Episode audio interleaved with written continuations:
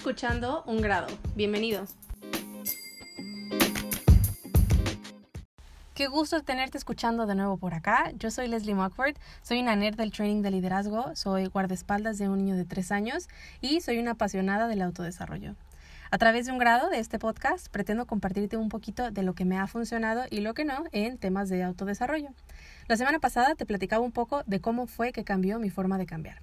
Te hablaba de cómo mi instinto en un punto en mi vida me llevó a querer ajustar la forma en la que decidía hacer cambios tanto en mí como en mi vida. Los siguientes tres episodios, los siguientes tres lunes, quiero aprovecharlos para profundizar un poco más en estos elementos para que sepas a qué me refiero con cada uno de ellos. Estos tres elementos, para que los tengas presentes, son uno, mi centro de gravedad, que es del que te voy a platicar el día de hoy. Próximo lunes te voy a platicar de mi combustible y con este me refiero a no negociables, valores, prioridades, etc. Y el tercer lunes será de mi mapa, que es a donde me lleva mi combustible. Y entonces, ahora sí, mi centro de gravedad. Ni siquiera sé realmente en qué momento lo perdí, pero por un largo tiempo fui como un camaleón. Los juicios, los comentarios, los deseos, las ideas e influencias externas las adopté como que si fueran mías. Creo yo que fue en un intento medio desesperado como por aferrarme a algo, a lo que fuera. Para alguien como yo era muy cómodo, entre comillas, eh, porque me daba la libertad, entre comillas, de no tener que decidir mucho o nada de preferencia. Pero pues creo que ese es el concepto opuesto a libertad, ¿no? Y cuando eso pasa, y si te aferras por el suficiente tiempo a algo o a alguien, oh sorpresa, en el momento que ese algo o alguien ya no está, ouch, el mundo te da vueltas se te ve el aire, no sabes ni de dónde agarrarte, en mi experiencia personal mucha ansiedad, y es ahí donde verdaderamente te das cuenta que no hay ese centro de gravedad. Cuando no tienes claro quién eres, no hay equilibrio. Y para saber quién eres, necesitas saber de dónde vienes y por qué piensas y sientes eso que piensas y sientes. Algo que he aprendido es que dentro de nuestra naturaleza, por ser seres sociales, eh, no se me ocurre una forma en la que puedes realmente conocerte si no es a través de otros. O por lo menos yo no pude.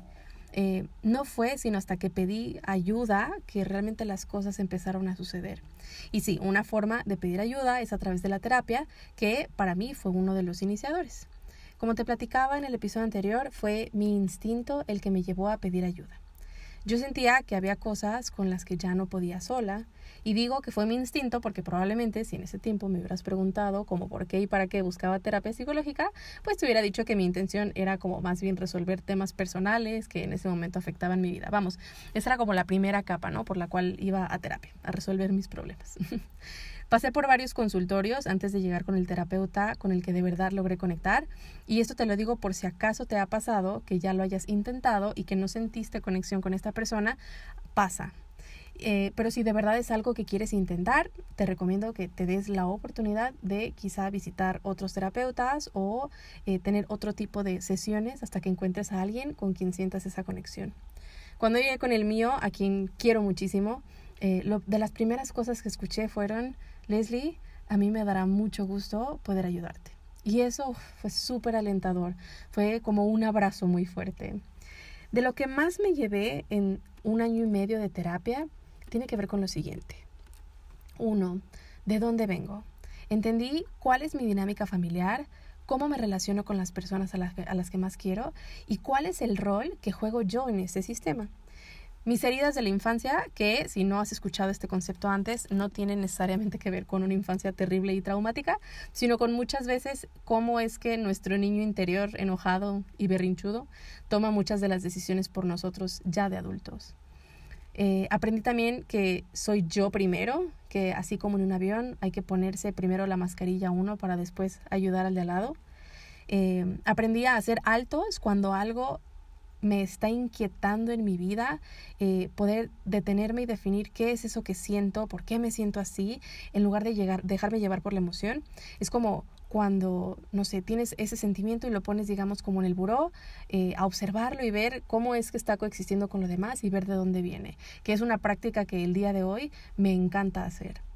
Eh, pero creo que la lección más importante que me llevé de este recurso terapéutico tuvo que ver con soltar las riendas entender que las cosas van a pasar, y que no tengo tanto poder como para controlar ni a las personas ni mi entorno. Pero lo que sí puedo trabajar es cómo reacciono y cómo aprendo de las cosas que me pasan. Ahora, te platicaba que no creo poder haberlo logrado o llegar a este punto de equilibrio sola. Y aunque mi mayor fuente de este recurso fue la terapia, hubieron otros recursos que fueron parte de esta fase. Pedir ayuda no siempre significa o no necesariamente significa plantarte frente a alguien y pedirle tal cual ayuda. Yo pude pedir ayuda a especialistas que admiro eh, a través de sus libros, de sus podcasts, entrevistas, TED Talks, conferencias, etc. Eh, tengo muchos de estos recursos, muchos recursos de este tipo, pero en esta parte inicial fue un especialista y un libro quien más me ayudó y que recomiendo muchísimo. El libro se llama No te compliques, desenreda tu pensamiento y sé feliz y es de Mario Guerra. Mario Guerra es un psicoterapeuta, es coach ontológico certificado, es hipnoterapeuta, maestro en tanatología y comunicador y tiene muchísima presencia en medios. Seguro por ahí lo habrás escuchado o lo habrás visto. No te compliques fue tan trascendental para mí porque justo en ese libro es la primera vez que escuché el concepto de estos cambios de un grado y es de ahí pues donde evidentemente mi podcast adquiere su nombre. Este libro me encanta porque su enfoque es 100% a soluciones. Mario habla de cómo los cambios no son iguales para todas las personas, todos los hacemos de formas distintas y en medidas distintas.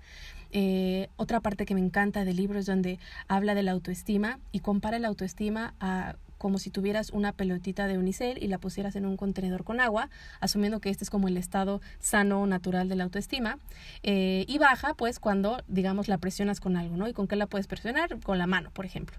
Eh, y entonces trabajar con tu autoestima no se trata de hacer que la pelotita de unicel flote mejor, sino cómo quito esa mano que le está deteniendo al fondo del contenedor.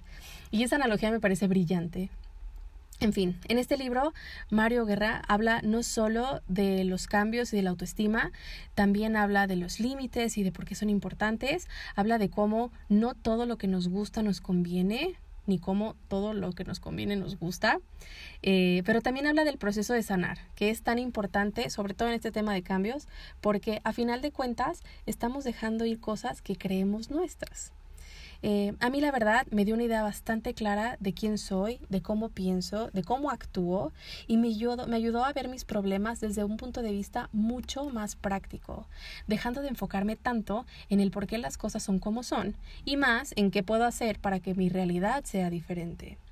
Y fue a través de esta radiografía que me dieron tanto la terapia como los recursos, en este caso el libro de Mario, eh, que poco a poco sentí que llegaba a un punto de equilibrio. ¿Por qué?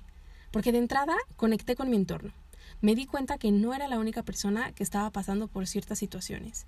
Y eso le da mucha más ligereza a tus problemas. Pero también despertó mi propia curiosidad por saber mucho más de mí y entender por qué tengo ciertos comportamientos. A pesar de haber logrado de cierta forma un punto de equilibrio, eh, no lo tenía todo resuelto.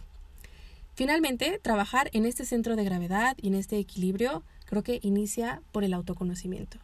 Cuando eres aplicado y lo haces de manera consciente, te das cuenta que dejas de vivir en automático y empiezas a poner mucha más atención tanto en tus emociones como en tus comportamientos. Y esto te permite decidir en dónde ajusto, dónde hago cambios, qué decisiones necesito tomar para poderme sentir mucho más pleno.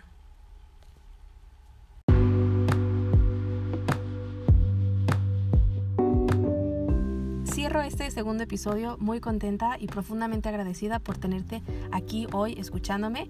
Espero que algo de lo que escuchaste hoy haya conectado contigo y que te mueva aunque sea un grado. Yo soy Leslie y te invito a seguirme en redes sociales como arroba Muchas gracias.